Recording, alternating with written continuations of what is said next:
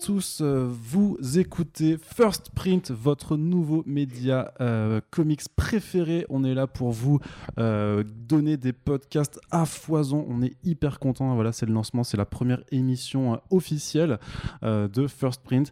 Et donc, on va tout de suite démarrer avec le format Super Friends Qu'est-ce que c'est pour vous le faire dans les grandes lignes? Super Friends, c'est se poser avec un acteur, une actrice de la pop culture, de la culture comics, voilà, qui l'a fait vivre par son travail euh, de façon euh, quotidienne, hein, j'ai envie de dire. Et donc voilà, on se pose et on discute, on explore tout ça.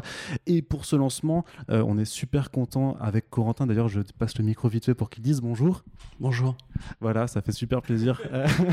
vous avez entendu sa voix, vous savez qu'il est avec nous. et donc, c'est voilà, un peu le lancement, on est un petit peu intimidé, hein, puisqu'on a fait 147 podcasts en deux ans, mais euh, là, on se lance un petit peu dans une toute nouvelle aventure. Et donc, on en profite aussi avec cette émission de lancement euh, pour vous euh, affirmer notre intention un peu d'ouvrir les portes, voilà, de pas se cantonner, on va dire, qu'à un seul type de bande dessinée, puisque au final, bah, les comics, c'est des petits Mickey sur des pages, donc voilà, ça n'a pas de frontières. Et donc voilà, trêve de trêve de bavardage, on est avec Mathieu Bablet. Bonjour Mathieu. Bonjour, ravi d'être ici en tant que dessinateur de petits Mickey. Ah, et, de, et, de, grands Mickey d'ailleurs, et, quel grand Mickey. Euh, on est ultra content de t'avoir avec nous Mathieu pour ce euh, premier Super Friends dans l'ère First Print euh, de ce podcast. forcément, impossible de passer à côté de Carbone et Silicium qui vient de sortir. Impossible de ne pas aborder cette œuvre qui, à mon avis, est partie pour beaucoup faire parler d'elle. Alors voilà, on, se permet un peu de le dire, même s'il faudra attendre d'ici quelques mois pour voir si nos prédictions se confirment. Euh, Mathieu, j'ai envie de revenir avec toi non seulement sur Carbone et Silicium, mais aussi sur Shangri-La, euh, la, BD d'avant, euh, parce qu'il y a forcément des liens à faire. On va parler de, SF, on va parler d'état du monde, on va parler de bande dessinée. Mais avant tout, First Print, c'est aussi un média qui se veut accessible. Et pour le premier lancement, on va pas faire du rentre-dedans tout de suite. Donc, est-ce que Mathieu Bablet peut me décrire qui est Mathieu Bablet? Ok, très facile. je connais un peu le sujet. donc, je suis auteur de bande dessinée depuis maintenant 10 ans, en fait. j'ai commencé en, en 2010. Et après une école d'art appliqué en fait euh, où j'ai découvert euh, Moutafekaz et donc toute la première vague de romans graphiques qui allait un peu rajeunir la bande dessinée. Ben, j'ai euh, en sortant de mon école, j'ai proposé un premier dossier de bande dessinée qui allait devenir La Belle Mort, ma première BD que j'ai envoyé à Run qui a tout de suite un peu repéré le, repéré le projet et donc j'ai signé en fait dans la foulée, ce qui est très très chanceux dans la profession en fait de commencer comme ça directement par l'éditeur que bah, qu'on chérit et, avec lequel on a envie de travailler. Donc j'ai commencé par euh, La Belle Mort, qui était un récit euh, post-apocalyptique très très influencé par euh, des réalisateurs comme John, John Carpenter ou, ou George Romero, voilà, pour ne citer que. S'en est suivi ensuite Adrasté, qui est une fable mythologique, Shangri-La, un récit de SF qui se passe dans quelques centaines d'années dans le futur, et puis Carbone et Silicium, qui pour le coup est un peu plus de l'anticipation cyberpunk, avec toujours la volonté de proposer des gros euh, one shot de plusieurs euh, dizaines voire centaines de pages euh, qui, qui, qui, qui, sont autoconclusifs et qui, qui sont à lire d'un bloc. À travers toutes tes œuvres, on voit que tu es très influencé dans, ton, dans l'imaginaire et dans l'envie de proposer en fait des récits qui ne veulent pas s'ancrer dans le réel tout en s'y rapportant en quelque sorte. Euh, pourquoi cette envie tu t'es jamais dit? Alors, bon, euh, tu es encore au tout début de ta carrière, 10 ans c'est, peu au final. Est-ce que tu te dis qu'il euh, il faut absolument aller vers ces imaginaires pour raconter une histoire ou est-ce qu'un jour une tranche de vie vraiment sans fantastique ça t'intéressera aussi? Alors en fait, très basiquement, euh, euh, moi je me tourne vers les imaginaires euh, un, peu, un peu différents de notre réalité, principalement parce que, parce que la réalité c'est un peu plus chiant à dessiner. Voilà, pour le coup, c'est vraiment juste mon, mon appétence à créer des mondes différents, etc., qui me pousse dans, ce, dans, ces genres, dans ces genres précis. Parce que, ça me, parce que oui, voilà, des tranches de vie, j'y trouvais moins mon, compte en tant que dessinateur. Par contre, en tant que scénariste, justement, j'ai cette envie d'aborder des termes qui, eux, sont actuels. Et, finalement, mixer les deux, je trouve que c'est un bon. Euh, euh, il y a un bon rapport parce qu'on on reste dans de la pop culture avec une forme de divertissement, mais avec des questionnements qu'on peut, qu'on peut trouver dans, euh, plutôt dans de la, littérature indé, par exemple. Quoi. Essayer de trouver un peu un mix entre les deux. Mais tu parlais justement juste avant de Romero, Carpenter. il y a aussi un historique de la bande dessinée science-fiction en, France, qui justement recoupe beaucoup de tes thèmes à toi, donc le transhumanisme, le futur déliquescent, etc. Tu aurais des, enfin une sorte de continuité qui s'établit chez toi ou c'est vraiment juste du cinéma qui, euh, qui infuse ton imaginaire? Non, non, en bande dessinée, de toute façon, euh, bah, en premier lieu, Métal Hurlant. Enfin, je veux dire, c'est eux qui ont créé euh, la bande dessinée enfin, française, franco-belge, européenne, et puis qui ont un peu poussé les frontières justement des, des, imaginaires. Et fatalement, même si c'était un, une narration des histoires et des dessins qui appartiennent aux années 70 et qui sont très, très cloisonnés dans, dans ce qu'ils avaient envie de faire à cette époque, et qu'aujourd'hui on est dans quelque chose de différent c'est forcément quelque chose qui m'inspire beaucoup. Et puis, oui, non, en bande dessinée, il y a eu des choses assez énormes, mais que ça va de Universal War One, enfin, pour ne citer que lui, ou à La Guerre éternelle, qui sont un peu des, des, piliers comme ça. Et puis en, manga, il y a le manga Planète, par exemple, énormément.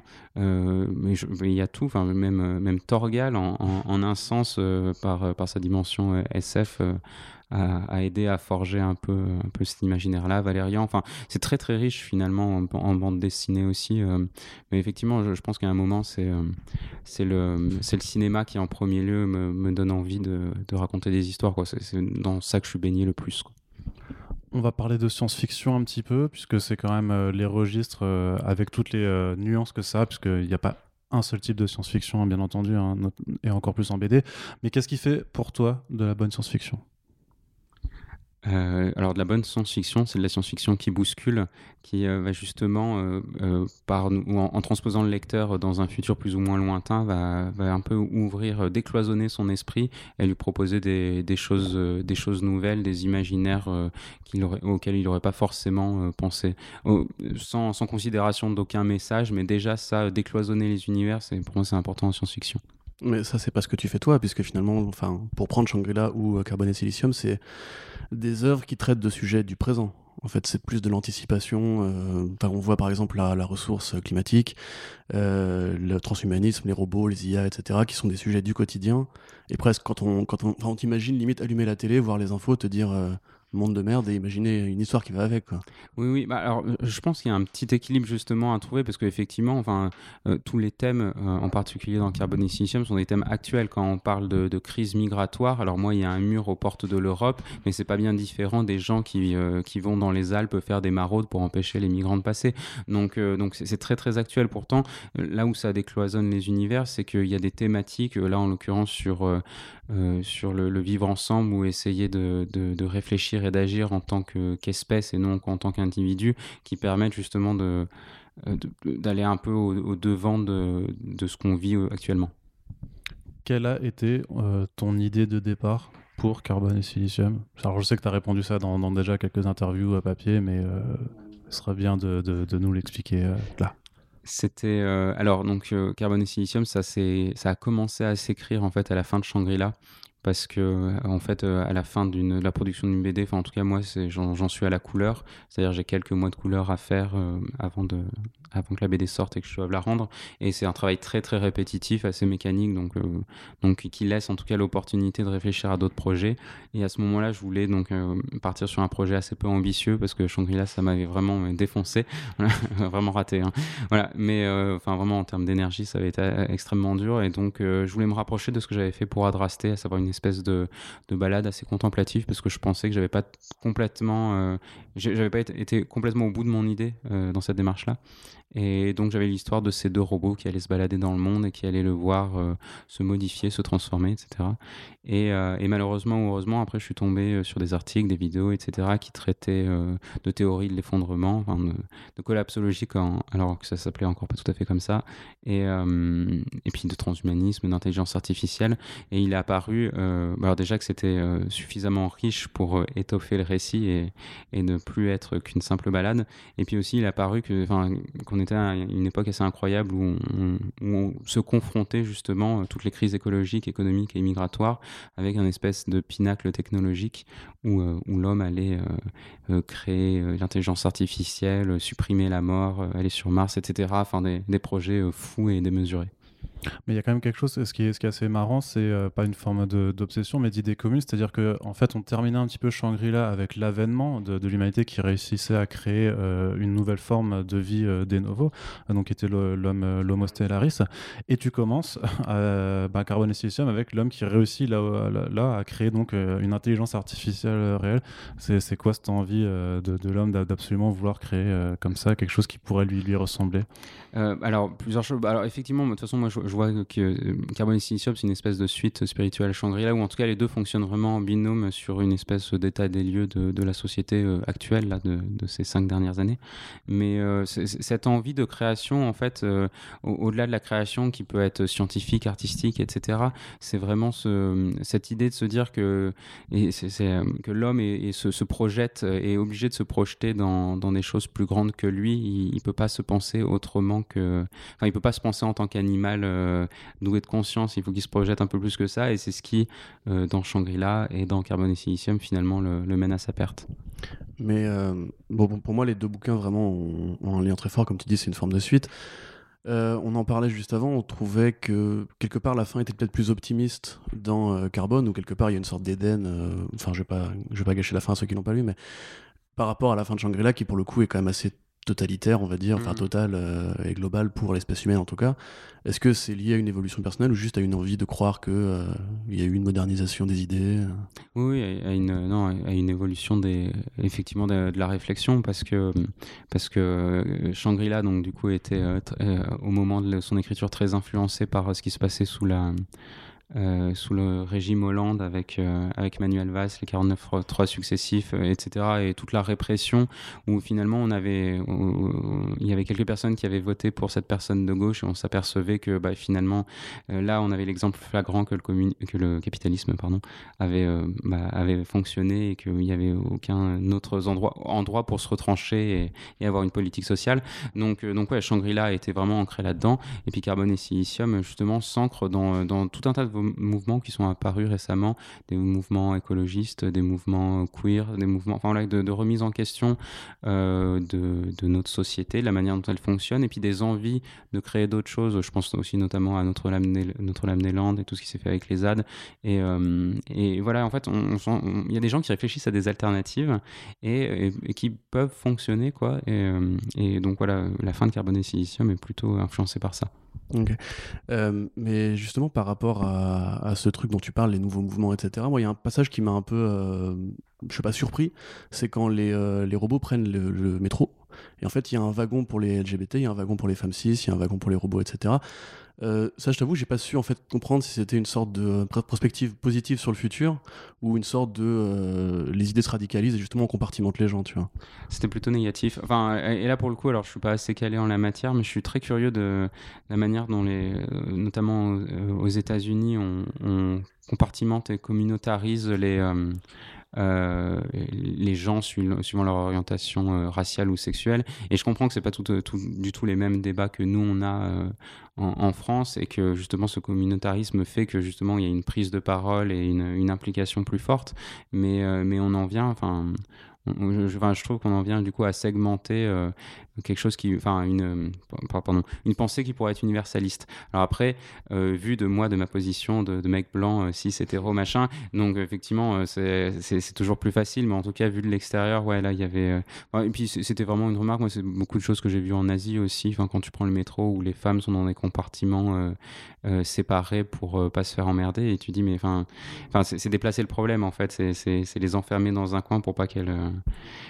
euh, enfin, alors que le problème est ailleurs. C'est pas mal parce que, tu nous parles un peu de voyager ou d'autres pays, puisque euh, Carbone et Silicium, c'est aussi une invitation au voyage, puisqu'on a quand même bah, l'un des deux robots euh, qui décide de parcourir, de parcourir le monde et d'explorer tous les endroits sur Terre. Alors j'imagine que tu n'es peut-être pas allé partout où, où, il va, mais du coup, c'est dans tes inspirations là-dessus pour reproduire ça. Il y a non seulement une part de, réel avec des paysages qui existent vraiment, mais tu dois aussi quelque part les anticiper et imaginer ce que ça va devenir plus tard. Comment ça fonctionne? Oui, oui. Alors bah, effectivement, il y a beaucoup de, de paysage de, de, localisation dans lequel je me suis rendu. Et donc, c'est vrai que moi, ça me permettait aussi déjà d'avoir une espèce de, euh, de, vision assez juste de, des endroits pour les représenter, ne serait-ce qu'en dessinant, en s'inspirant de photos que j'avais prises, etc. Euh, c'était important que ça, ça soit tout partout dans le monde, justement, pour montrer que s'il y avait effondrement, c'était pas simplement par notre vision occidentale avec notre quotidien euh, plutôt privilégié finalement, et que ça se passait différemment au travers du monde. Et euh, effectivement, là où c'était compliqué, c'est qu'il fallait qu'il y ait une lente détérioration euh, des, du, niveau de vie, de la qualité de vie, etc. Et, d'arriver justement avec, euh, au tout début, des endroits où il y a des coupures de courant, où il faut récupérer l'eau potable grâce à la pluie, etc. Jusqu'à plutôt la fin, où on a la montée des eaux, etc. Et, et donc voilà, en fait, il fallait juste bien, bien une forme de progression d'un truc assez, assez simple, assez anodin. Finalement on s'en accommodera assez bien des, pertes d'électricité qui nous coupent Internet jusqu'à des trucs un peu plus compliqués. Parce que c'est ce que toi, en tant qu'auteur et artiste, tu penses réellement? C'est-à-dire que si la société devait euh, s'achever, en tout cas telle qu'on la connaît, ce serait plutôt un processus lent, euh, assez euh, étalé sur plusieurs décennies oui, oui, oui. Peut-être pas plusieurs siècles, effectivement. c'est deux siècles pour, pour carbone et silicium, même presque plus. Quoi. Et, mais ouais, sur plusieurs décennies, oui. Bah, alors après, moi, j'invente rien. C'est-à-dire que là, je, je fais que que ressortir euh, des, choses que j'ai lues ou écoutées de d'autres qui sont euh, plus qualifiés que moi dans le domaine. Dans le domaine, mais effectivement, j'ai l'impression qu'on que de moins en moins, euh, en tout cas pour nous occidentaux, on va on va vers quelque chose de, de radical qui du jour au lendemain l'apocalypse, plus de plus d'essence, plus de ravitaillement, etc. Mais plutôt sur ouais sur une lente détérioration de nos, conditions de vie et, alors, je me raccroche à ça en me disant que c'est peut-être ce qui permet justement d'envisager de, nouveaux modèles de société parce qu'on a plus, euh, plus de temps que, que, que cette espèce d'horloge qui nous, euh, prévoirait l'apocalypse pour 2050 ou autre. Mais quelle, euh, distance tu arrives à, faire entre un peu le, réel qui t'inspire et ce que tu vas mettre dans tes BD, notamment sous forme de message Parce qu'il y a quelque chose qui m'a, par exemple, frappé à la relecture de Shangri-La, c'est qu'à un moment, euh, l'une des personnages dit Mais c'est l'époque qui veut qu'on se radicalise tous. Tu parlais de radicalité, donc on se radicalise sur, nos discours et donc aussi sur nos actions. sauf que Shangri-La, tu avais fini en 2016. On est en 2020 c'est exactement ce qu'on est en train de voir depuis, j'ai envie de dire, de, depuis une bonne année. Là-dessus, donc, à, quel moment on est dans l'anticipation, à quel moment on est en fait juste dans, le réel, et à quel moment en fait tu infuses euh, aussi des messages que tu as, envie, que as envie de faire passer? Ouais, alors de toute façon, je pense que c'est un message que, que, tout le monde aura compris, c'est cette, cette radicalité du propos. elle était là en 2016, effectivement, elle est là aujourd'hui. Je, ne pense pas que c'est de, de l'anticipation, malheureusement, c'est juste une répétition de l'histoire, et, et, à savoir du fait qu'effectivement, plus on paupérise une population, plus euh, celle-ci a de moins en moins confiance en, euh, en les partis politiques auxquels elle se raccroche à la base, plus elle va voter euh, vers les extrêmes, plus elle va se renfermer sur elle-même. Enfin là, on fait que répéter finalement, quoi. C'est pas de la SF, c'est de l'histoire. Mais justement, moi, en, relisant Shangri-La, je... alors c'est vrai que je trouve que c'est une BD qui est assez pessimiste, hein, forcément, mais on a l'impression que tu crois pas à la révolte en fait. Alors que, enfin, il y a entre guillemets, tu montres un petit peu comment justement les personnages sont tiraillés par le, conflit, l'envie de se révolter, en même temps les avantages que le système propose, et c'est même toute la rhétorique que proposent les, méchants entre guillemets. Et en même temps, ces révolutionnaires qui sont eux aussi des, tyrans en, devenir, et qu'en fait la révolte ne va faire que euh, générer un nouveau système inégalitaire, et qu'en fait ça, ça mène à rien. C'est oui, bah, encore une fois, c'est facile à dire, mais, euh, c'est un peu comme Carbon Silicium. C'est ce, en fait, c'est une, invitation à faire un pas de côté et à justement euh, sortir de ce cycle, infernal. enfin, pour, caricaturer, on a, on s'est débarrassé de la monarchie pour, euh, pour récupérer des bourgeois et finalement on n'est pas bien plus gagné. Quoi. donc il y a toujours cette idée de se dire euh, oui, la révolte est, importante, mais finalement on entretient le même système. Et encore une fois, dans, des mouvements aujourd'hui qui, euh, qui, qui s'imaginent des sociétés à une échelle un peu plus horizontale, il y a probablement plein d'autres choses à inventer que, que cette espèce de, de système pyramidal qu'on connaît aujourd'hui. Mais est-ce que toi, tu imaginerais justement pardon, travailler sur une bande dessinée utopique? Sur une bande dessinée qui n'aurait pas de, de rapport avec tout ce qui est de pas bien dans le présent, mais qui imaginerait justement ce que tu disais tout à l'heure, les nouveaux mouvements qui auraient gagné, conquis et transformé la Terre en un havre de paix euh. Euh, Oui, et euh, c'est probablement là-dessus que je vais partir sur, le, sur ma prochaine bande dessinée. ouais.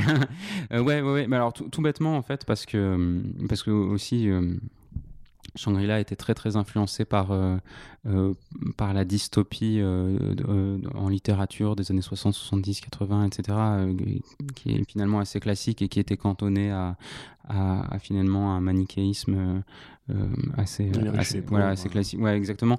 Et, et là, on, avec la lutte des classes, etc., et là, de plus en plus, il y a des mouvements littéraires principalement ou des où des autrices et des auteurs se disent euh, ça sert à rien de plomber le moral des gens, c'est contre-productif. Par contre, euh, créer de, nouveaux imaginaires, alors positifs sans, sans dire qu'on va faire des choses édulcorées, mais en tout cas qui ouvrent le champ des possibles, qui s'imaginent, mais alors quel, est le, quels sont les futurs et nouveaux modèles de société qu'on a envie de penser et d'imprimer dans, dans la mémoire des gens. Euh, voilà, tout ce qui est solar punk, euh, hope punk, etc. Euh, tous ces mouvements littéraires là, je m'en inspire vachement et je, pense qu'il y a une, espèce de responsabilité, c'est un grand mot, mais en tout cas une espèce de, de réflexion pour l'auteur de science-fiction à avoir sur sur ce qu'il crée et ce qu'il a envie de transmettre de par ses œuvres. Et peut-être qu'on n'est plus trop justement sur le scénario apocalyptique, mais plus sur des choses qui, qui vont de l'avant pour de vrai. Hmm, c'est-à-dire qu'en filigrane aussi de ces œuvres-là, il y a aussi un, rapport à la contemplation de la nature, à la beauté, comme disait Arnaud, du monde et du voyage. Mais même dans Shangri-La, la, beauté de l'espace, la beauté de cette sphère bleue perdue, du Big Bang aussi, tout ce que ça a de magnifique. Et on voit en fait qu'il y, a un optimisme euh, dans la nature humaine en fait qui transcende toutes ces espèces d'inégalités qui, qui jalonnent le monde. Ouais, ouais, ouais. Euh, bah, c'est pour ça. Alors après, euh, c'est peut-être aussi mon, mon, tempérament, mais je, je, vois pas dans ces œuvres des, des choses fondamentalement euh, pessimistes. J'essaye, enfin, de, de, montrer et à quel point c'est compliqué que ça soit aussi bon et aussi mauvais en même temps. C'est plutôt dans ce sens-là. Est-ce que c'est dans ce cas alors plus facile d'avoir comme protagoniste des robots pour un peu s'échapper en fait du, du, contexte humain oui, oui, oui. oui c'est exactement ce qu'il fallait faire, à savoir prendre du recul en fait, euh, avoir euh, et puis avoir des personnages qui, en, termes d'espèces, c'est une nouvelle espèce presque, qui, prennent de la distance sur l'espèce humaine, sur leurs actions et, euh, vraiment qui soient que simples spectateurs de, tout ça. Et malgré tout ça, tu fais quand même une opposition claire dans, le parcours de ces personnages, puisque l'un veut rester sur place pour agir, alors que l'autre décide de, parcourir et, d'être en fait plus, distant de, tout ce qui se passe. C'est deux degrés d'observation différents pour toi. À ton échelle, tu te places euh, tu te placeras de quel côté? Bah, Vers euh, carbone ou vers silicium Alors justement, et c'est là le problème en fait, euh, que ce soit que ce soit justement dans Shangri-La avec cette opposition entre entre des révoltés qui agissent et des révoltés qui, qui voient le, côté cynique et presque contre-productif de la chose, ou dans Carbone et Silicium où tu as ce personnage qui essaye, enfin Carbone qui essaye de s'investir pour la communauté et Silicium qui préfère la solitude. c'est moi, c'est mes interrogations et mon espèce de de, de, prise de conscience de mon incapacité à agir en tant qu'individu sur le monde qui m'entoure et, enfin le fait que, ouais, c'est compliqué c'est cette envie à la fois de bah, de, pouvoir profiter euh, de profiter de la vie et d'avoir une espèce de responsabilité euh, sur le monde qui change et de, de, devoir prendre position quoi. Donc donc non moi je suis entre les deux et c'est pour ça qu'il y a toujours cette espèce d'ambivalence cette espèce d'opposition entre deux personnages qui ont chacun un peu les arguments que j'ai de temps, enfin, à un moment et les autres arguments à un autre moment, et euh, qui se confrontent, et avec euh, à la fin euh, jamais une réponse franche, même si très objectivement, s'il faut choisir, je serai du côté de carbone, parce que, parce que effectivement, je pense que c'est dans, dans notre capacité à faire société qu'on qu'on pourra s'en sortir plus tard. Pourtant, j'allais te demander, est-ce que tu es un petit peu silicium quand tu bosses sur ta BD, que du coup tu t'isoles pour travailler, que tu deviens carbone quand bah, c'est l'heure de sortir la BD, c'est là où quelque part bah, tu agis pour ta société avec, parce que les œuvres culturelles, forcément, sont aussi des vecteurs bah, d'idées, d'images euh, ou un impact. Oui, clairement, clairement. Et, je trouve que c'est un refuge très, euh, très apaisant, euh, cette, espèce de, contemplation un peu, un peu méditative de, silicium à, juste observer le monde sans, sans, l'observer de manière positive ou négative, juste cette observation. Et oui, oui, donc dans ce cas-là, oui, je, me retrouve un peu et ça correspond un peu mon, à mon travail laborieux et, et solitaire. Mais concrètement, j'allais te demander, 4 ans de travail sur carbone et silicium, est-ce que c'est vraiment 4 ans en solitaire? Tu fais pas de, tu présentes rien à, ton entourage, à tes proches, à, Run, à, ton, à, tes éditeurs? Comment, vraiment euh, ça se déroulait une journée typique de travail de, de Mathieu Bablet ces 4 dernières ans? En, fait, euh, en fait le, les, les, conversations, les discussions que j'ai avec d'autres personnes se passent vraiment au début, à savoir Run ou, euh, ou ma compagne, ou ma compagne par exemple qui, qui m'aide vachement sur sur justement elle sa compréhension du scénario, les, zones d'ombre, etc.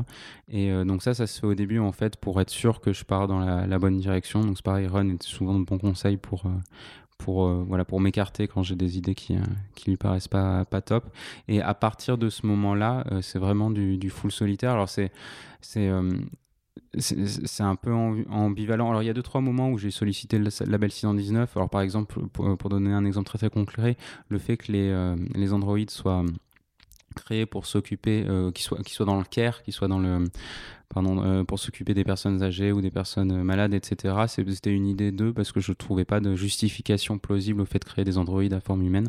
Donc ils m'ont aidé là-dessus. Mais non, là, où c'est en sous-marin, c'est que c'est un peu le petit plaisir qu'on peut avoir en étant auteur de bande dessinée euh, complet, c'est-à-dire de se dire je, vais proposer une, vision radicale, celle de ma pensée à moi tout seul, et, bah, probablement que je vais me foirer à un ou deux endroits, et, mais c'est pas grave, c'est une proposition entière. Et, euh, et, moi, en tant que lecteur, c'est ce que j'apprécie le plus des, voilà, des propositions entières, même imparfaites, parce mmh. que, parce que voilà, il y a, y, a y a souvent un vrai propos, une vraie radicalité. Donc, tu te levais, tu dessinais, tu allais te coucher c'est, Ouais, ouais, ouais. Non, et puis rien de passionnant. C'est, vrai que c'est horrible parce qu'en fait, euh, souvent. Enfin, on... on... a envie de se dire que s'il y a quand même quelque chose de passionnant dans, euh, ben, dans la, construction d'un, d'un, Oui, c'est hein. très répétitif en fait. Ce qui est si excitant, c'est l'écriture du scénario. Et puis après, quand il faut commencer à, à produire les planches, il y a un côté très. Tu vas pas nous dire qu'il n'y a rien d'excitant à dessiner quand même si, alors, sur la fin, c'est un peu dur. Mais en gros, non. Euh, mais c'était.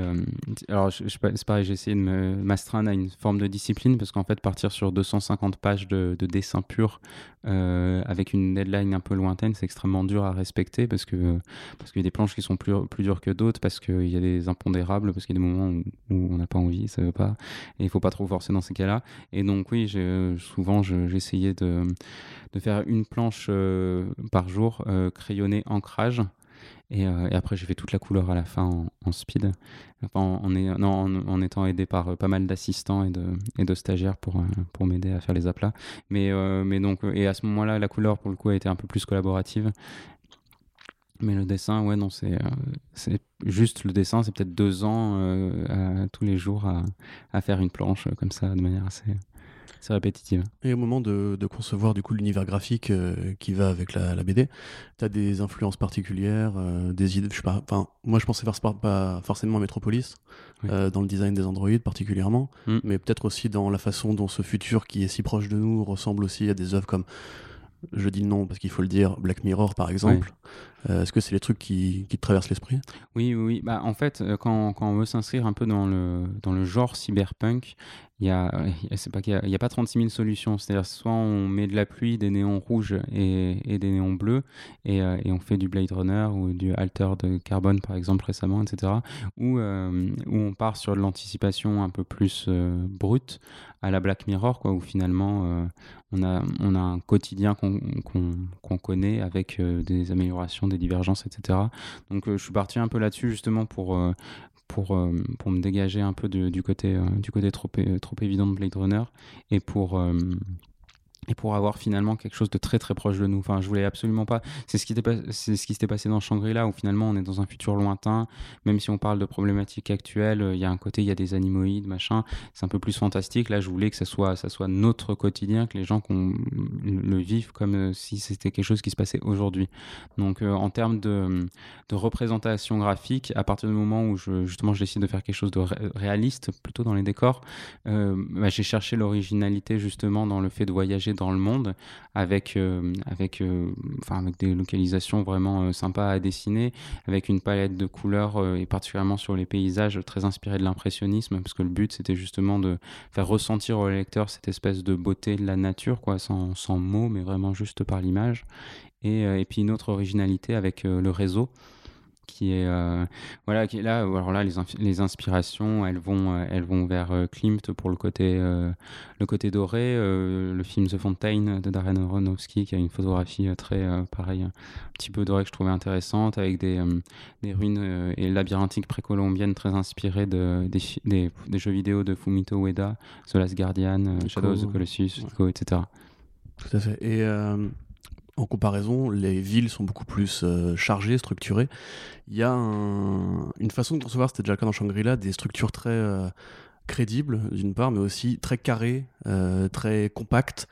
on sait que tu travailles sur une planche d'architecte. Euh, donc, est-ce que vraiment tu passes beaucoup de temps Est-ce que c'est rébarbatif Est-ce que c'est agréable de faire ça? Non, c'est super agréable. C'est peut-être la seule anormalité euh, vis-à-vis de mon boulot, c'est que moi j'aime bien euh, dessiner des, des, points de fuite et, et, faire des décors. C'est vrai que c'était enfin, la question similaire que j'allais poser, mais de façon plus vraie, dire c'est ouais, c'est quoi ton obsession sur les décors hyper chargés, ultra minutieux, et combien de temps ça peut te prendre pour faire des, de tels plans structurels Est-ce que c'est j'irais pas dire que c'est à ça qu'on contre, euh, contre-marque non plus, parce qu'il n'y a pas que seulement ça, mais quand même ça fait partie de la chose, et que ce soit dans des univers de, science-fiction, du cyberpunk, ou même quand tu faisais une femme mythologique avec Adrasté, c'est euh, enfin, c'est ouais, une obsession, tu peux pas t'en empêcher, il te dit euh, je, dois, faire des buildings avec plein de petites fenêtres.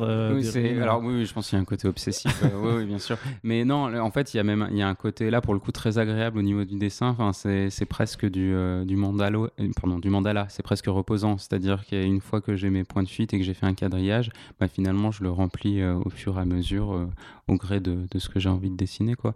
Et euh, il y, a, non, y a un côté super relaxant en fait, à dessiner du, du décor. Et, et puis une certaine facilité. Je pense aussi que j'ai une bonne, comment dire, j'ai une bonne appréhension de l'espace en 3D qui, qui m'aide à finalement être très rapide en, fait, en dessin. J'ai plus trop de, de, problèmes à ce niveau-là. C'est quelque chose qu'on se représente pas non plus forcément de, dans la façon dans laquelle ça marche dans la tête d'un artiste. C'est un peu c'est sur la, mise en scène en fait, le, cadrage, parce que tu es, euh, en plus là, vu que tu es à la fois euh, scénariste et, réalisateur, vu que tu fais les dessins, comment, parce que j'imagine que la part des choses, c'est à la fois de bien raconter pour que le lecteur puisse avoir les éléments qu'il faut avoir en tête, donc euh, droit dans lui, et il faut pas s'ennuyer. Donc, faut varier les, faut varier l'angle, l'angle de vue, les perspectives. C'est comment tu, tu réfléchis à tout ça? C'est euh, alors littéralement, c'est un film dans la tête, quoi. Enfin, je pense comme euh, beaucoup de personnes quand ils se racontent des histoires, c'est vraiment quelque, un, un, film qui est en train de se passer dans la tête avec tous les codes justement de d'échelle de, de plans, de, de, plans éloignés, de, etc. qui, qui se passent et que ensuite je couche sur papier. Mais, mais effectivement, après c'est aussi une, une, gymnastique qui s'améliore d'album en album, c'est-à-dire que au bout d'un moment, entre les, premiers storyboards des premiers albums, où justement c'est peut-être des fois laborieux de dire bah là j'ai besoin d'un gros plan euh, pour, euh, pour montrer l'expression du personnage, là d'un plan plus éloigné. Là les storyboards aujourd'hui sur Carbon et Silicium, c'est beaucoup plus simple, il y a aussi une aisance qui, qui arrive au fur et à mesure. Dans quelle mesure euh, peut-on dire un peu que euh, tes BD sont un reflet de, euh, de ton état psychologique? Je m'explique, hein, pour te faire un peu le cheminement de cette question, c'est que je repartirais même jusqu'à Adrasté, qui, je trouvais, avait un, cheminement où à la fin, on sent un peu un auteur qui, comme son personnage, est apaisé. C'est-à-dire que, je sais pas, alors tu me dis si je fabule ou pas, mais si tu te posais un petit peu des questions sur, sur ta carrière, sur ta, ta, place sur Terre en tant qu'auteur de BD, et qu'au final, tu t'es dit, en fait, ce qui compte, c'est juste que je le fasse et que je le vive. Euh, et tu as un peu ce sentiment d'apaisement à la fin d'Adrasté. On passe à Shangri-La qui, je trouve, est ultra énervé, où j'ai l'impression vraiment de sentir effectivement à la fois un constat du monde avec un réel cri de colère. Et, euh, enfin, il y, a des scènes notamment sur la fin où, vu que tu as vraiment une gradation dans la violence, où tu as vraiment des scènes qui deviennent euh, vraiment difficiles à lire, mais vraiment difficiles. Et du coup, on se dit, merde, avec Carbon System, qu'est-ce qui va nous sortir? Et effectivement, tu as, un état, as un état du monde qui est toujours aussi euh, euh, désastreux, mais tu ouvres des portes vers quelque chose de plus apaisé également, de plus optimiste. Donc, on l'a déjà un petit peu dit dans, ce podcast, mais est-ce que c'est vraiment, du coup, ce, ce cheminement de quelqu'un qui, d'abord, fait un petit peu euh, corps avec ce qu'il a à faire sur cette planète, et après essaie de, de le montrer aux autres ce qu'il est possible de faire? Oui, oui. Non, non, mais je pars trop loin. non, non, non, c'est exactement ça. En fait, euh, mais c'est pour ça, je me je me considère pas vraiment comme scénariste. C'est-à-dire que, enfin, mis à part ce Midnight Tales, encore, c'est plus de l'exercice un peu euh, récréatif. Mais je, je fais pas des scénarios pour faire des scénarios. Euh, je fais, je raconte pas une histoire pour raconter une histoire. Je raconte une histoire pour sortir une espèce de boule que, qui est en moi et qui, qui a besoin d'être couchée sur comme papier. les boules que sortait le personnage d'Andrasté. Oui, c'est un peu ça, oui, exactement. Et, et en fait, et c'est ces boules sont composées effectivement d'interrogations, d'humeur, de, de, réflexion, euh, de colère, en tout cas d'émotion. Et, euh, et c'est ma manière de, de l'exprimer parce que alors, du coup, je suis pas un grand bavard et je m'exprime beaucoup plus par le dessin et du coup par la bande dessinée. Que là, c'est une séance de torture. oui, voilà. Exactement. Mais, euh, mais donc, oui, oui, c'est l'état de mon humeur, de mon état d'esprit à un instant T, la personne que je suis et que je déverse littéralement de manière la plus intime possible et la plus intègre possible dans, dans, une œuvre, de telle sorte que effectivement la belle mort c'était mon état à un instant T sur la fin des études, qu'est-ce qu'on fait de sa vie, parce que finalement mmh. c'est des personnages qui sont en quête de sens, adrastés sur le rapport à la mort et au deuil, qui correspondait aussi à un, à un état particulier à cette époque-là de la vie. Effectivement, Shangri-La c'est un cri de colère et d'injustice. Euh, et, carbone et silicium, c'est toujours euh, un cri de colère et d'injustice, mais effectivement un peu plus apaisé parce que parce que on, commence à entrevoir des, possibilités. Et je pense qu'avec le, prochain album, qui lui justement sera dans cette euh, dans, ces possibilités-là, dans qu'est-ce qu'on a fait de la société après, on aura justement une espèce d'évolution de, ma pensée en tant que citoyen du monde. Comment ça s'est fait pour avoir Alain Damasio euh, en, ajout dans, ton bouquin, qui est quand même l'un des auteurs français euh, quand on parle de, SF et tout ça, qui est, qui est incontournable C'était une chance incroyable. Alors, euh, sans grande surprise, et parce que vous le connaissez, probablement que vos, auditeurs le connaissent aussi, c'est Sullivan Rouault, qui est toujours dans les bons coups, qui, qui m'a présenté en fait Alain aux dernières Utopiales, donc en octobre, octobre-novembre 2019. Donc on a pu discuter un peu ensemble euh, et, déjà c'était une super chance. Enfin tu vois là, à ce moment-là il était absolument pas question de lui proposer une, préface ou une postface, mais déjà la rencontre était un, cadeau en soi. Et, voilà, il n'avait pas vraiment accroché à, Shangri-La, qu'il trouvait vraiment très, très jeune encore. il associait plutôt ça à, ce que lui, il avait fait sur la zone du dehors, c'est-à-dire quelque chose qui, qui manquait de, de réflexion. Et euh, donc, euh, quand euh, je demandais à, Sullivan s'il pouvait le contacter pour, pour faire une post une postface. J'étais pas du tout sûr de l'accueil qui, qui réservera à Carbone et Silicium et s'il partirait pas sur le même genre de, réflexion que j'aurais pu complètement entendre. Enfin, Alain Damasio, il a, il a un niveau intellectuel qui me dépasse largement et, dans ses scénarios et dans son écriture, etc. Donc, toute critique est bonne à prendre de lui. Mais en fait, bon, en fait, il a beaucoup aimé. Euh, et, en fait, euh, les premiers mails qu'il m'a envoyés, qui sont une, version, euh, une version un peu synthétisée d'ensuite ce qu'il a couché sur papier, ça m'a un peu foutu sur le cul. Justement, Damasio, c'est un des grands théoriciens de, de l'après-société, du post-monde et de ce rapport qu'on a aux machines avec la dimension esclavagiste que peut avoir l'algorithme, etc.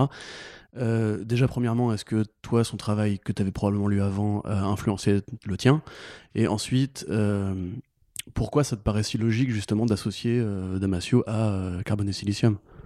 Bah alors de un oui son travail m'a forcément influencé c'est même plutôt euh, essayer enfin tenter de, de raconter des histoires qui s'inspirent pas trop de lui là ça serait plutôt ça le challenge et, et oui parce qu'effectivement c'est il y en a peu des auteurs de, SF qui se disent bon bah il faut les récits qu'on écrit et qu'on nous raconte depuis des décennies, il faut, faut, aller au-delà, il y a de, de, nouveaux, de nouvelles choses à, inventer. C'est un, travail de prospective extrêmement difficile, quoi. finalement, c'est une plongée dans l'inconnu où, euh, où, il y a des systèmes de, pensée, de fonctionnement, etc., qui sont à réinventer.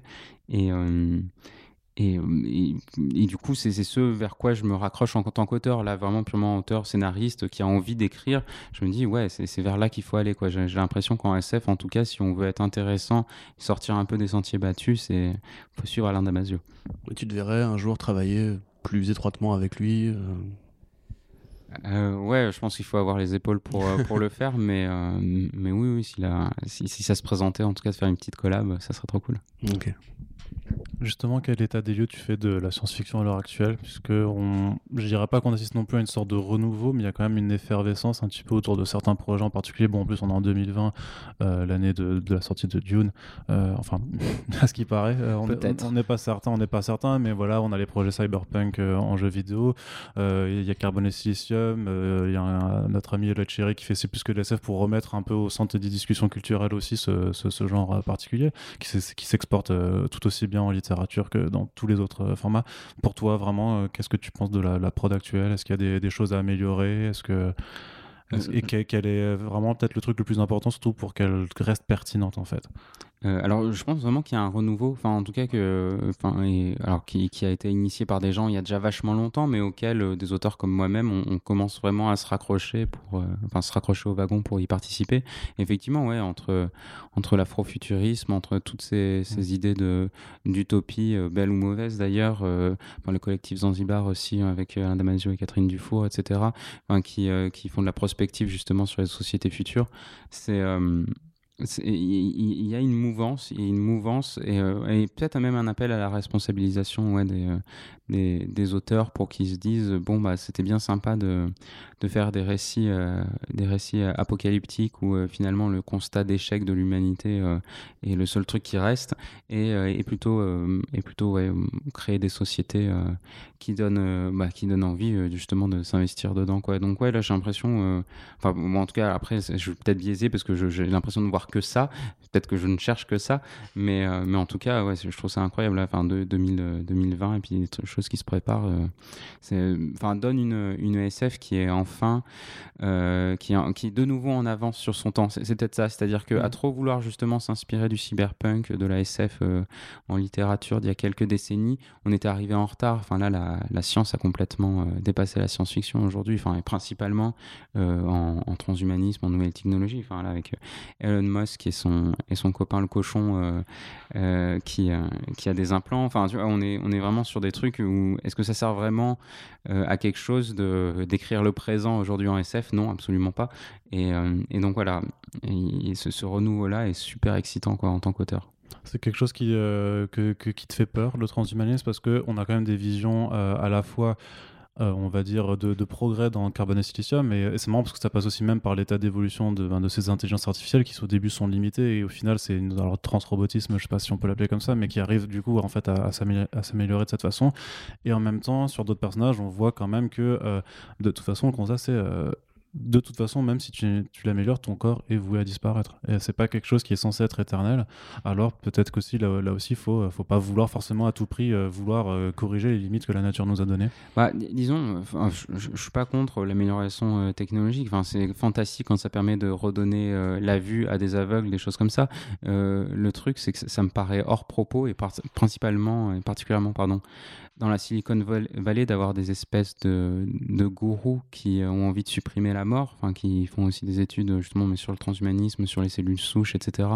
pour, euh, pour arriver à, à supprimer. Enfin, c'est hors propos par rapport à l'urgence qu'on a aujourd'hui justement à, à, faire vivre euh, quelques milliards euh, d'humains de manière à peu près équitable, même si a priori c'est pas la priorité, et, et à essayer de, bah, de respecter notre environnement pour pas se retrouver avec avec une vie euh, sous des températures euh, absolument, euh, absolument chaudes.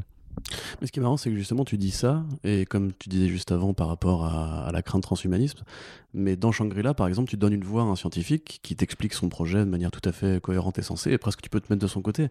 effectivement, le but ultime de l'homme devrait forcément être de maîtriser la nature à ce point-là, lui se voit comme un artiste. Et même dans Carbone et Silicium on a euh, Noriko qui est pas enfin qui est une scientifique mais qui est bienveillante qui justement s'amourage de ce, ce robot qu'elle voit comme une deuxième fille.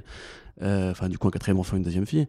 Et en un sens, euh, à la fois t'alertes justement, je pense, euh, sur les, réalités du présent, mais les scientifiques sont pas forcément les méchants. Shangri-La, s'il reste une vie dans l'univers, c'est grâce aux scientifiques à la fin, quelque part. Oui, complètement. Mais de toute façon, c'est le constat. Enfin, le, monde, c'est compliqué. Et euh, c'est vachement plus compliqué que la binarité. Et alors, on voulait dire que c'est pas assez manichéiste, là. c'est pas possible, hein, vraiment. Non, non, mais enfin, c'est ouais, c'est compliqué. effectivement, quand tu as, as, des discours qui te, qui te promettent de, de supprimer la maladie, tu, tu peux pas te dire je, suis fondamentalement contre. Enfin, tu vois. Donc, euh, non, les, scientifiques ont un rôle extrêmement important.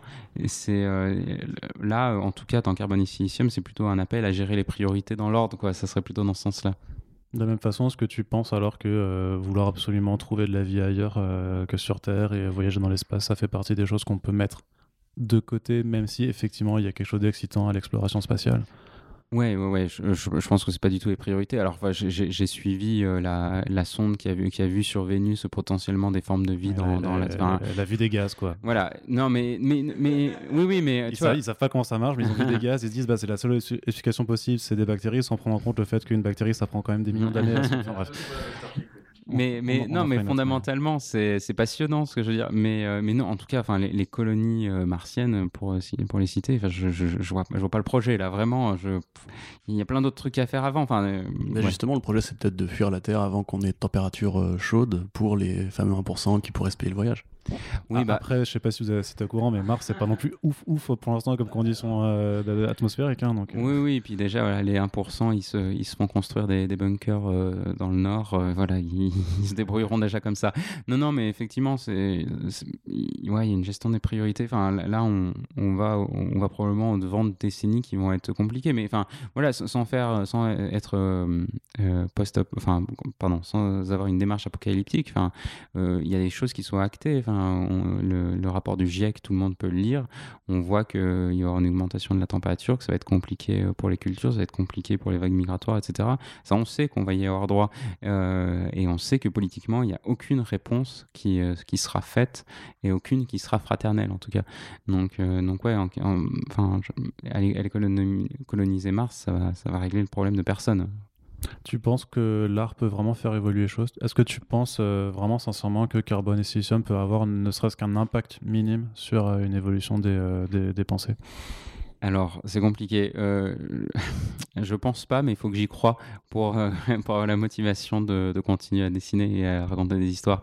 Dans ce sens-là, en fait, euh, si, si on n'a pas cette conviction qu'avec son bouquin, on va, on va changer le monde, on ne peut pas passer 10 heures par jour sur sa planche à dessin à faire 250 pages dessus. Quoi. Bah, on, pourrait découvrir un Mathieu Bablet très pragmatique qui dit bah, c'est mon métier, je gagne ma thune comme ça, de la même façon que le boulanger et se dit pas je, vais, je vais changer le monde quand je vais faire ma baguette chaque matin. Au final, non, mais il y, a un rapport tu vois, entre l'art et le produit. C'est aussi un produit, c'est en, en, librairie, ça va être vendu, ça, ça va faire du flouze. Euh, oui, oui, mais enfin, non, je. Je, je troll un peu le truc, tu vois bien, c'est pour te faire réagir. Hein, mais effectivement, il m'en. Non, non, il m'en C'est pareil, enfin, comme personnages qui sont toujours en quête de sens, si moi j'ai pas un peu de sens dans mon boulot, euh, je, je le fais pas, euh, je vais pas y arriver. Et là, en l'occurrence, le sens que j'y trouve, c'est avoir l'impression que ça peut avoir un, un petit impact. Et c'est pour ça que je fais des histoires à message, alors que et c'est pas du tout pour dénigrer les euh, d'autres euh, bandes dessinées ou d'autres œuvres qui n'ont pas de message parce que c'est tout aussi légitime que ce soit du divertissement ou quoi ou qu'est-ce quoi. Mais euh, mais moi voilà c'est le sens que j'ai besoin de mettre dedans. Après non pas un impact non. Je pense que quand on sort une œuvre faut être juste conscient qu'elle va juste s'ajouter à la pile de toutes les œuvres et et instaurer une dynamique. Je crois vachement plus aux dynamiques, aux dynamiques de SF qui justement vont vers euh, des futurs enviables, etc. Et donc voilà, juste être une pierre à l'édifice de, cette dynamique, c'est déjà pas mal.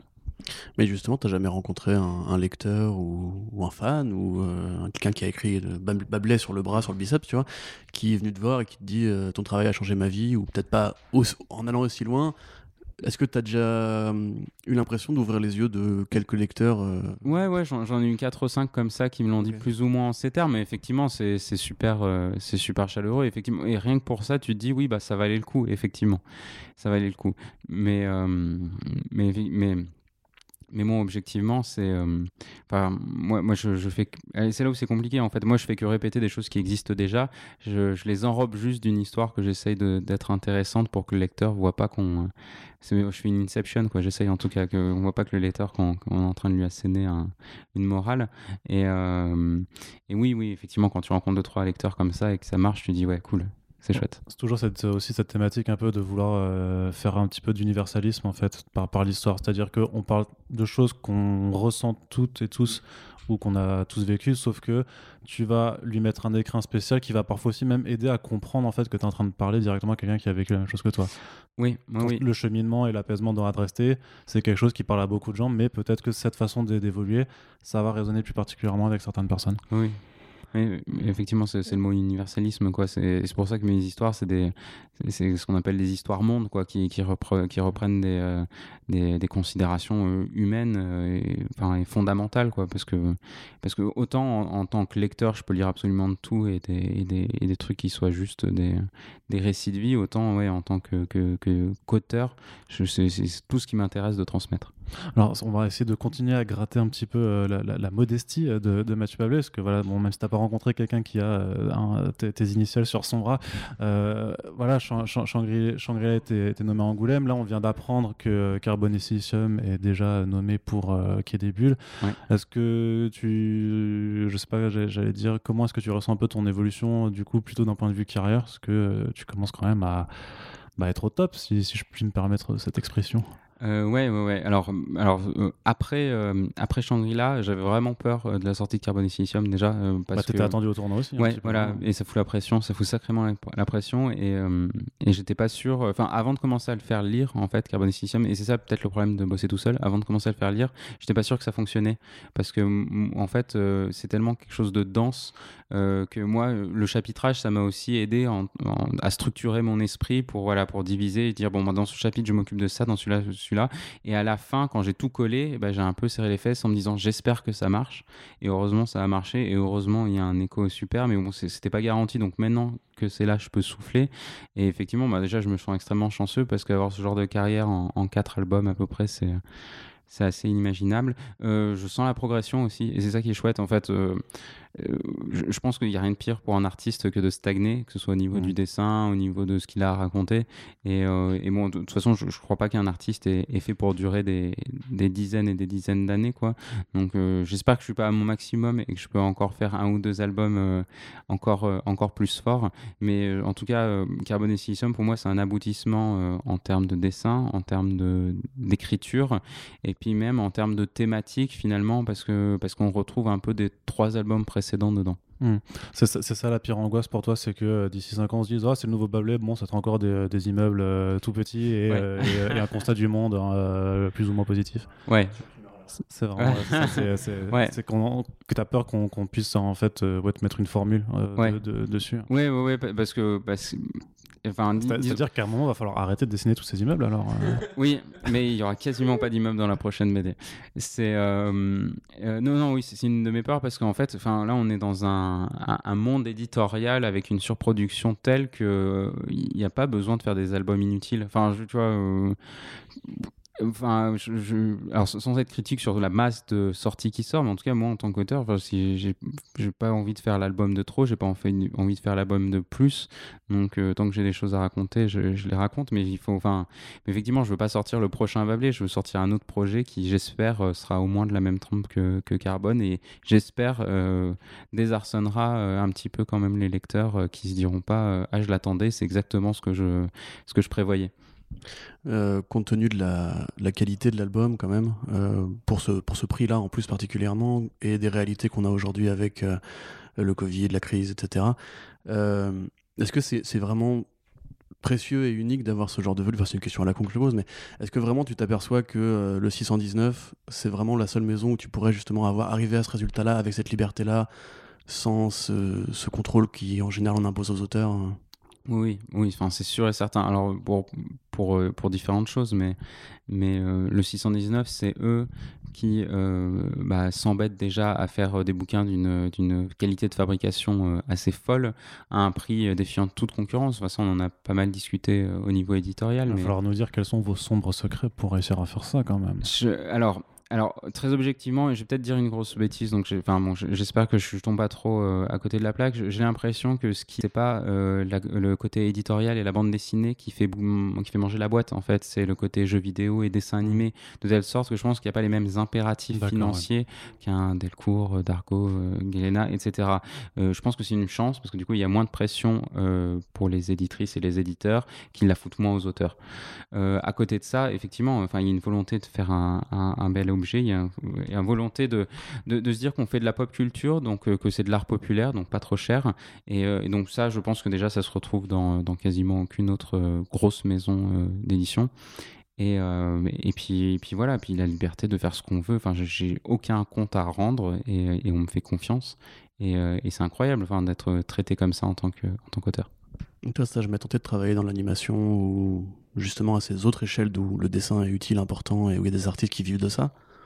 C'est, euh, je, pense que après j'ai le complexe de la de, de l'auteur complet, euh, du, mec qui se dit qu'il a tellement quelque chose d'important à raconter que si euh, il n'est que le rouage d'une pièce un peu plus grosse, finalement, et eh ben il pourra pas s'exprimer pleinement. effectivement, l'animation c'est du pognon et donc c'est des compromis et, et ça me je détesterais faire des compromis alors que j'ai pas du tout besoin d'en faire en, en, bande dessinée. Alors, du coup, je, me frotte un peu au problème avec Midnight Tales parce qu'il y a, des, y a des, euh, des, problématiques justement là de budget, des problématiques de pagination, euh, des histoires que je maîtrise pas, etc. Et j'aime bien sur des petits, enfin sur un petit projet, ça reste, ça reste assez gros, mais enfin j'aime bien périodiquement euh, m'y frotter. Mais c'est vrai que sur des one shots, sur des, œuvres qui me touchent personnellement, je, préfère me dire que, que la bande dessinée est le meilleur médium pour, pour m'exprimer tu es peut-être un petit peu dans une position privilégiée avec la liberté que tu as, l'encrin 619 autour de toi. Malgré tout, est-ce que tu, tu, tu, sens un petit peu la situation euh, évoluer positivement ou négativement pour les auteurs de BD en France? C'est quand même un sujet qui est au cœur de vives discussions. On est en 2020, c'était censé être l'année de la BD.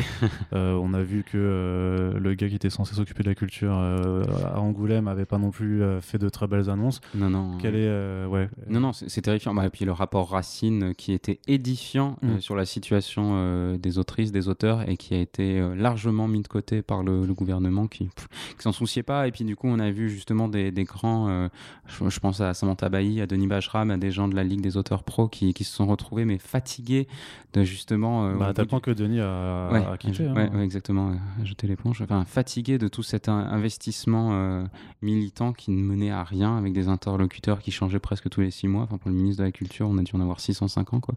Et, euh, et donc, oui, et puis on, on voit. Euh, au-delà de ça, moi je suis, prof de bande dessinée aussi à côté euh, dans mhm. une école, je forme des futurs auteurs de bande dessinée et, euh, cette problématique-là, ils l'ont en tête, on, en discute fatalement de savoir que où, où va le marché et, je trouve ça terrifiant parce que dans 10 ans, je ne sais pas où va aller le marché. Quoi. Enfin, c'est aberrant vu qu'il y a, il y a 50-60% des, des, auteurs de bande dessinée qui vivent sous le seuil de pauvreté. J'ai l'impression que la surproduction va se régler par la mort de ces auteurs qui vont juste arrêter le métier et on va revenir à, comme ça à, des, à stocks, à des parutions un peu plus raisonnables. Mais est-ce que c'est une fin en soi? Je pense pas. C'est même plutôt terrible. À côté de ça, euh, il y, a, y, a, les éditeurs qui ne euh, savent pas. Euh, qui essaient de se diversifier. Donc maintenant, toutes les grosses maisons d'édition font de tout, font de l'indé, font du roman graphique, font de l'humour, font etc. Et en essayant de tirer la couverture autant qu'ils peuvent de partout. Il y a le, le, webtoon qui arrive en force et qui est une euh, qui est un mode de narration et de lecture auquel euh, bon nombre ne sont pas préparés. Enfin, moi, je serais un boomer par rapport à ça, incapable mmh. de, de, concevoir du webtoon. C'est pas ma, ma, manière de travailler. Donc non, euh, l'édition papier, justement, à part, à part ralentir le rythme, à part s'autoriser justement à faire des one shots qui sortent moins souvent en essayant d'en faire des événements. Et, qui n'est pas donné à tout le monde. En, l'occurrence, moi, je peux le faire grâce au, au succès de Shangri-La. C'est le seul moyen que j'ai l'impression pour, pour vraiment continuer à, à ce que la BD fonctionne bien. Parce qu'il y a quand même cette logique, euh, quand, on parle de surproduction, on se dit ouais, ce serait bien d'arrêter. Et en même temps, si tu, fais, tu baisses la production, bah, tu baisses aussi le nombre de personnes qui, euh, peuvent espérer en vivre. Et donc, tu as vraiment quelque chose de très. Euh, oui, oui. Bah, après, là où c'est. Il y a une mauvaise répartition du gâteau, de toute façon. Donc, c'est fondamentalement, c'est ça. Et effectivement, là, tant qu'on n'est pas prêt à toucher à ça, la seule variable d'ajustement, c'est effectivement les auteurs. Et on se dirige là-dessus. Et c'est vraiment terrible. Euh, alors je sais pas si c'est euh, tabou ou pas, on est, quand même, euh, on est quand même en France. Mais toi, tu disais, grâce au succès pardon, de Shangri-La, tu as pu continuer pendant 4 ans à préparer le bouquin suivant, sans forcément donner de chiffres, mais tu, comment tu vis justement avec un, le succès d'une seule BD pendant 4 ans économiquement? Bah, en fait, euh, alors, euh, de toute façon, euh, parce que c'est le principe, de toute façon, Ankama paye, m'a payé carbone et silicium comme Shangri-La, c'est-à-dire il y a un forfait, effectivement, qui me permettrait de tenir en gros deux ans en, travaillant. Et donc là, 4 ans, c'est parce que effectivement, je touche des droits d'auteur. je touche des droits d'auteur sur Shangri-La depuis, depuis quoi? Depuis les 30 000 ou 40 000 premières ventes. Et, et, maintenant, on en est à 110 000 ventes. Donc, oui, je, touche, je touche 1,50€, 2 euros par album. Et, effectivement, ça laisse largement de, de quoi ensuite, bah, justement, prendre son temps, vivre. Et c'est là où je suis extrêmement chanceux, c'est-à-dire financer le temps que je passe sur les BD par la BD précédente. C'est hallucinant. Enfin, aujourd'hui, il, faut mmh. il faut se dire que la plupart des auteurs ne touchent jamais de droits d'auteur parce que les. Parce qu'il y, y, a un montant. Ça, il y a un seuil de rentabilité, c'est-à-dire qu'en gros, on a ce qu'on appelle l'avance sur droit, c'est-à-dire que mmh. l'éditeur va donner une certaine somme à un auteur pour qu'il puisse vivre euh, de la bande dessinée. Et il faudra que l'éditeur se soit remboursé euh, de cette avance-là pour que l'auteur commence à toucher un peu d'argent. Et souvent, on n'atteint jamais, ou en tout cas, euh, le seuil de rentabilité est calculé de telle sorte que on l'atteint pile poil et qu'ensuite on a, on, a, on a que des miettes. D'accord, ok. C'est pas évident. les projets pour la suite, alors on a cru comprendre que tu avais une BD en préparation. Alors bien sûr, on va pas te demander, même si c'est sûr que ça pourrait faire un bon coup de pub pour First Print hein, d'avoir les détails de la première BD, mais qu'est-ce que tu peux nous en, est-ce que tu peux... que peux-tu nous dire? Alors pas le titre, parce que le, titre bah c'est toujours à la fin. Tu sais, c'est le truc. Il y a, il y a, as le titre de travail et puis après tu as le titre officiel euh, que tu choisis. Et non, le, alors le prochain bouquin, j'espère le sortir sous 3 ans. J'espère qu'il fera pas plus de 200 pages, mais ça je le saurai que quand je l'aurai découpé en storyboard. Je crois que s'il y a l'effet carbone et silicium, on est parti pour un truc de. Ouais, voilà, oui, hein, c'est ça. Il y, a une dynamique. Préparez-vous quand même. Et euh, non, alors du coup, c'est, ça serait dans un univers très, euh, pour, pour, le coup, très lointain, un mix entre euh, Mad Max, Nausicaa et Death Stranding vraiment euh, avoir des inspirations diverses, mais d'être dans un futur justement suffisamment lointain pour que finalement on soit plus dans du futurisme, mais presque dans euh, presque un peu dans de la fantaisie à la musique Et, euh, et, voilà, avec, avoir des personnages comme ça, donc plus, plus justement dans un groupe et avec cette thématique de comment on fait société, comment comment au sein d'un groupe on arrive justement à aller dans une dynamique, dans une direction euh, malgré, euh, malgré le système, malgré les pressions, etc. Et dans cette euh, volonté de faire de la SF un peu... je ne sais pas si j'arrive à faire de la SF positive, mais en tout cas utopiste dans, dans son sens premier. C'est vrai que Death Stranding abordait ça notamment avec l'idée de, de, la reconnexion de, des gens euh, avec, ce cheminement-là. Donc, euh, mm. c'est ce vers quoi on se dirige. Et une toute dernière question, est-ce que tu as quand même mentionné que c'était prof Je ne le savais pas du coup, donc je l'ai découvert là. Euh, mais justement, c'est pas trop dur alors de, former des gens à se lancer dans ce milieu avec toutes les, toutes les difficultés que l'on vient d'évoquer. comment tu fais un peu pour leur dire tenez bon, hein. peut-être que vous deviendrez comme moi bah, Alors, bon, le, le point positif, c'est que le discours que moi je leur donne, c'est exactement le discours que je leur, que, les professeurs en fait me donnaient. C'est-à-dire il y a dix ans, les, profs de BD disaient la BD c'est mort, euh, il n'y a, y a pas d'avenir, vous allez galérer. Et, euh, et, donc dix ans plus tard, quand moi j'enseigne, je leur dis exactement la même chose parce que bon au final euh, ça ça a jamais vraiment changé. Enfin à, part il y a 40 ans, enfin il y a 30-40 ans quand, quand, les gens étaient avaient la carte de presse, étaient salariés, etc. Mais bon voilà c'était une autre époque. Aujourd'hui bon c'est la galère. non en fait là, là où c'est riche justement c'est dans, dans la pertinence de, nouveaux auteurs.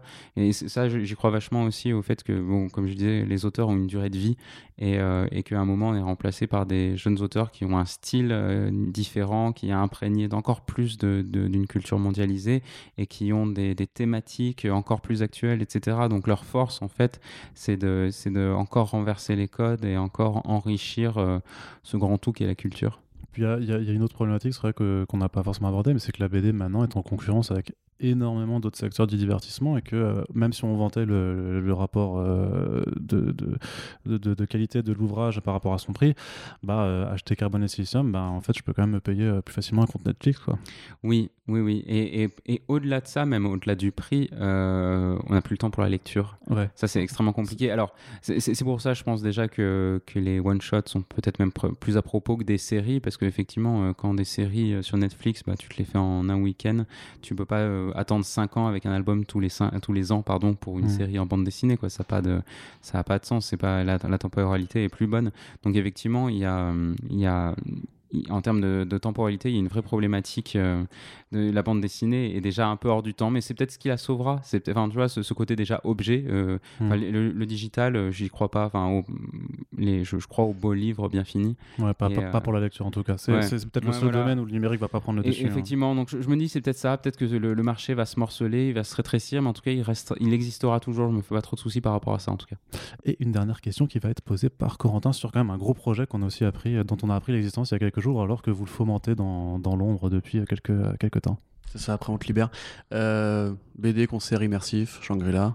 Ouais, ouais, ouais. Pourquoi, comment C'est marrant, en fait. C'est euh, un truc qui, euh, qui s'est ourdi à Angoulême 2017. Donc, ça commence à, faire un bail. En fait, c'était c'est des, des, gars qui, qui font de la BD concert à la base. Donc, c'est-à-dire faire passer les planches avec les dialogues pendant qu'il y a un fond sonore derrière. Et en fait, pour Shangri-La, ils ont eu, ils ont voulu avoir un, un, côté un peu plus ambitieux.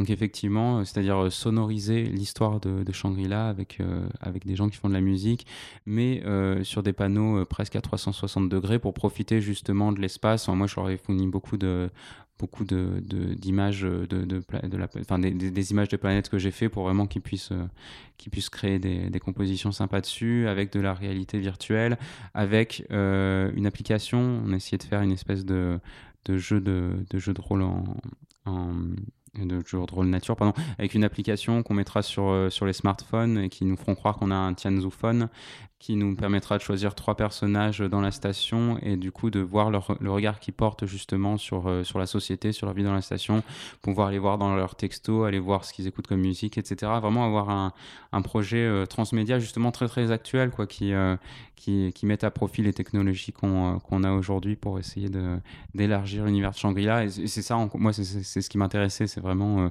le sortir de son socle de bande dessinée pour, pour avoir un truc un peu plus grand.